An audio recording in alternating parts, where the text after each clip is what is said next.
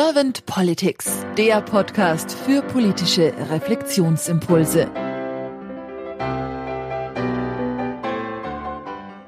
Herzlich willkommen zu einem neuen Podcast von Servant Politics. Mein Name ist Claudia Lutschewitz und ich spreche heute mit Markus Fäth. Guten Morgen, Markus. Hallo Claudia, grüß dich. Schön, dass du da bist. Dankeschön. Markus, du bist Psychologe, Organisationscoach und auch Autor. Und du hast dir jetzt heute ein bisschen Zeit genommen für unser Gespräch. Und ich bin sehr gespannt, was wir für Impulse jetzt gleich aufstoßen werden zum Thema Politik. Ja, freue mich auch. Markus, wenn du so drüber nachdenkst über Politik, was ist nach deiner Meinung die Aufgabe von Politik? Also im Grunde ist für mich die Aufgabe von Politik, Probleme zu lösen, die zu groß sind für andere Akteure, für Unternehmen oder für Sozialverbände. Es gibt Probleme, die, die betreffen eine Gesellschaft an sich. Und da muss die Politik eingreifen, indem sie überhaupt mal sich diesen Problemen widmet, indem sie in die Gesellschaft darüber rein kommuniziert, indem sie sich darüber verständigt und dann gemeinsam tatsächlich an der Lösung arbeitet. Mhm. Mhm. Und wenn du das so reflektierst, wie nimmst du es dann momentan wahr? Also jetzt aktuell äh, wir sind ja im November 2021, äh, nehme ich persönlich wahr, dass meiner Meinung nach bei, zum Beispiel beim Thema Corona die Politik völlig versagt. Aber auch äh, schon vor Corona habe ich die Politik eher so wahrgenommen, dass man gegeneinander arbeitet und dass man eben nicht dem Grundsatz folgt, das bessere Argument gewinnt, sondern dass zum Beispiel Ideen verworfen werden, einfach weil sie aus einer falschen, in Anführungszeichen, politischen Ecke kommen. Also mhm. es, es, es erschöpft sich vieles in ideologischen Grabenkämpfen und dieses, die, die, diese, diese, dieser Satz, das bessere Argument gewinnt, das ist für mich eine Mehr. Das stimmt so nicht. Mhm, mhm. Das heißt, was würdest du dir dann wünschen für die Politik der Zukunft? Hast du da Ideen?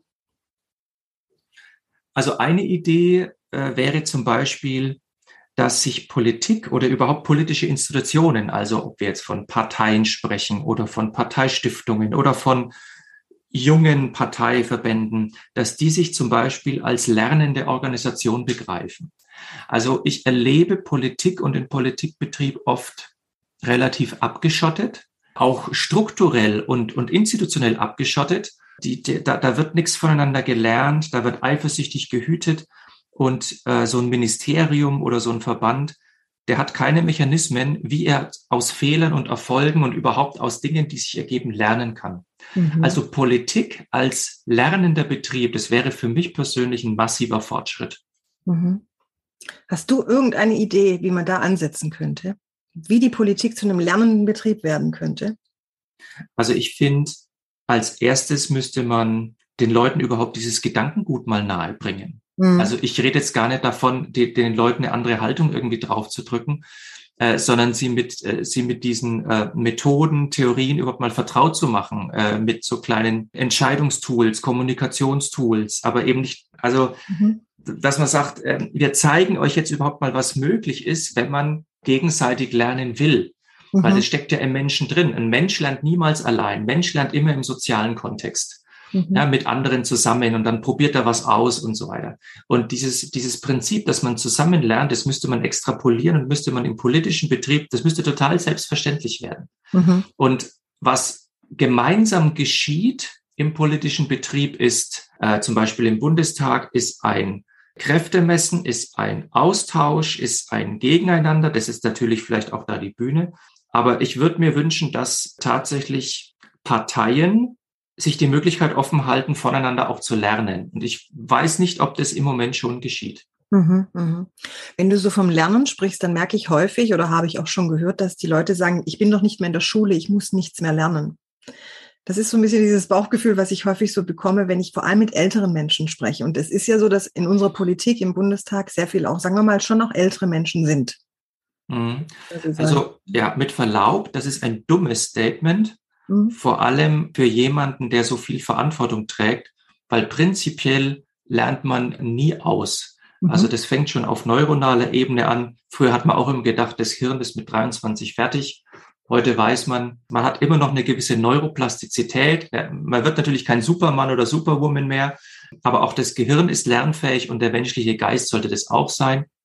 Also für mich steckt hinter diesem Slogan, ich muss ja nichts mehr lernen, eher ich will nichts mehr lernen. Und wenn jemand nichts mehr lernen will, hat er auf einem politisch verantwortlichen Posten nichts zu suchen. Mhm.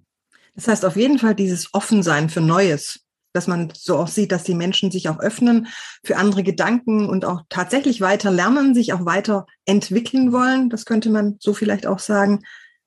Also der, von, von Barack Obama gibt's gibt's eine, eine Anekdote, der soll sein Team immer wieder gefragt haben, what if we are wrong?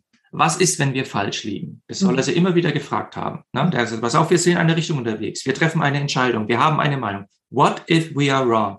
Mhm. Also wenn der ehemals mächtigste Mann der Welt diese Frage stellt, bevor er eine Entscheidung trifft, dann könnten das auch unsere Politiker in Bund und Land mhm. sich nicht zu schade sein dafür.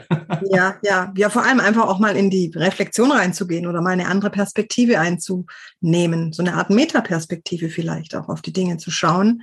Ja, gut, Metaperspektive ist wahrscheinlich für die meisten ein kompliziertes Wort. Also, ne, weil man sagt, mhm. pass auf, ich habe doch gerade meine Meinung und ich habe meine Erfahrung und jetzt mhm. entscheide ich hier so. Aber tatsächlich, das ist das, was ich gerade vorhin gesagt habe, man muss den dem politischen Betrieb vielleicht auch solche Wörter mal beibringen und solche Konzepte beibringen und sich mhm. zu überlegen, dass sie sich in irgendeiner Debatte mal die Frage stellen sollten, was läuft hier eigentlich gerade? Ja. Mhm. Was passiert hier gerade? Das ist ja Metaperspektive. Ja. Also wir hacken uns seit einer Dreiviertelstunde die Köpfe ein und passiert nichts. Also ist das noch zielführend. Ja, ja. Also in dem Sinne, jawohl, wenn ich sage, oder wenn du sagst, äh, Metaperspektive, solche Dinge, die sind sinnvoll, mhm. muss die Leute tatsächlich auch wirklich da erstmal ranführen.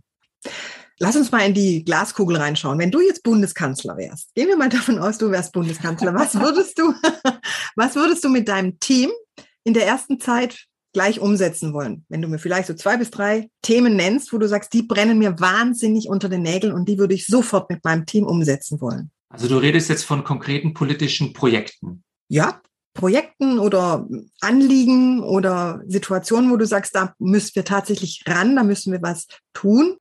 Gut, ich habe zwar politische Ideen und Meinungen, aber ich weiß nicht, wie relevant die wären, wenn ich Bundeskanzler wäre. Ja, äh, ich würde versuchen, das, das Bildungssystem zu vereinheitlichen, ähm, was natürlich schwer genug ist, weil das ist ein ganz schwieriges Territorium. Ich würde ein Digitalministerium einführen. Ich würde alle digitalen Kompetenzen an einem Punkt bündeln. Mhm. Dann würde ich solche Sachen wie Digitalrat und etc. Sprunginnovation würde ich auflösen, aber das sind alles, das sind jetzt schon Detaildinger. Ne? Mhm. Das sind jetzt meine persönlichen Steckenpferde. Als Bundeskanzler würde ich vielleicht für Formate sorgen, in denen man sich tatsächlich so austauschen kann, dass es nicht auf Gewinn und Verlust rausläuft. Mhm. Äh, das ist, glaube ich, eine Grundmechanik. Wenn ich gewinne, musst du verlieren im mhm. politischen Kontext. Mhm. Und was ich ja auch gut finde, was gerade diese drei Ampelparteien versuchen, ist ja anscheinend die Beendigung dieses Gewinn-Verlust-Szenarios. Aber weiß ich nicht. Also die Frage kann ich nicht gut beantworten. Habe ich mhm. mir noch keine Gedanken gemacht. Ich fand, da waren schon tolle Impulse mit dabei. Vielen herzlichen Dank. Dieses Win-Lose-Szenario finde ich einen sehr interessanten Ansatz. Das ist ja für mich die reine Konkurrenz, die du damit auch ansprichst. So dass man vielleicht jetzt wirklich mal, wenn man es mal mit Friedhof Bergmann ein bisschen versucht zu reflektieren, dass wir mehr in die Kollaboration kommen, auch in der Politik. Wie stehst du dazu? Also ist das vielleicht so die Idee, die dahinter steckte bei dir oder welcher Gedanke war es, als du jetzt von Win-Lose gesprochen hast? Ja, der Thomas Sattelberger, der hat mal gesagt, Parteien sind Kampfmaschinen. Mhm. Das politische System ist ein System aus Kampfmaschinen. Und eine Kampfmaschine äh, kommt nicht auf den Gedanken, dass die andere Kampfmaschine auch gewinnen könnte. Mhm. Also ich glaube, wir müssen auch mal aus, aus diesen, aus diesen äh, Sprachbildern raus. Ne? Ähm, mhm. Es gab ja diese, die gibt ja diese alte Verhandlungstechnik, diese ähm, Harvard-Methode. Ja. Und in der Harvard-Methode gibt es ja diesen Grundsatz, man soll sich nicht auf Positionen konzentrieren, sondern auf gemeinsame Interessen. Mhm. Das finde ich immer gut. Also äh, ich habe manchmal den Eindruck, dass das gemeinsame Interesse zurücktritt hinter diesen unterschiedlichen Positionen, die man jetzt verteidigen will. Und dann mhm. klebt man da Labels drauf und sagt, das ist links und das ist rechts und das ist super und das ist blöd. Aber im Grunde ist ja Politik dafür da, das gemeinsame Interesse des Volkes zu vertreten. Mhm. Und ich habe das Gefühl, man müsste sich mal tatsächlich wieder mit diesem Gedanken auseinandersetzen. Wenn ich weiß nicht, wie, wie weit du diese Gemeinwohlökonomie so ein bisschen vom, vom Konzept her kennst. Also da gibt's ja den, diesen, diesen äh, Christoph Felber, der hat da ein Buch Christian, geschrieben. Christian Felber. Christian, äh, Christian Felber, genau. Und der sagt ja auch, er, er will ein völlig anderes Parteiensystem. Also er hält Parteien für ineffektiv und eher dem, sogar demokratiefeindlich. Also er hat, mhm. er hat schon ein demokratisches System im Kopf, das aber ganz anders funktionieren würde. Und vielleicht muss man sich ja tatsächlich auch die Frage stellen, inwieweit die Parteien in unserer jetzigen Form überhaupt noch zielführend sind. Mhm dieses momentan gelebte Parteiensystem oder der, wie man auch so schön sagen könnte, der Parteienzirkus vielleicht? Also ich glaube, ich, ich halte Parteien für extrem ähm, hierarchiebezogen. Mhm. Also man, man, man sucht sich zwar Koalitionen, aber man muss sich allein an die Spitze kämpfen und dann muss man an der Spitze bleiben. Und man sagt immer, in der, in der Wirtschaft sind, sind so viele Ego-Leute und das ist alles so hierarchisch, aber ich halte Parteien für viel hierarchischer und extremer als mhm. äh, jedes Wirtschaftsunternehmen. Und wenn, wenn du aus so einem Biotop kommst und wenn du auch so sozialisiert bist, ich glaube, da kommst du ganz schwer raus. Ja, das wird, glaube ich, jedem so gehen. Mhm. Mhm. Dass einfach die Prägung und die Konditionierung da so stark ist, dass man schlechter rauskommt aus diesem Machtkreis vielleicht auch, den die Politik so ein bisschen um sich zieht. Ja, ganz genau. Mhm. Markus, ich danke dir ganz herzlich für deine Impulse, für deine Gedanken. Vielen herzlichen Dank und dass du dir vor allem auch die Zeit genommen hast. Ja, und jetzt bleibt es mir, dir nur noch einen schönen Tag zu wünschen und einfach mal auf bald zu sagen. Ja, äh, hat mir auch sehr viel Spaß gemacht, Claudia, und ich wünsche dir auch ganz, ganz viel Erfolg mit Servant Politics. Vielen herzlichen Dank. Mach's gut. Dankeschön. Tschüss. Ciao.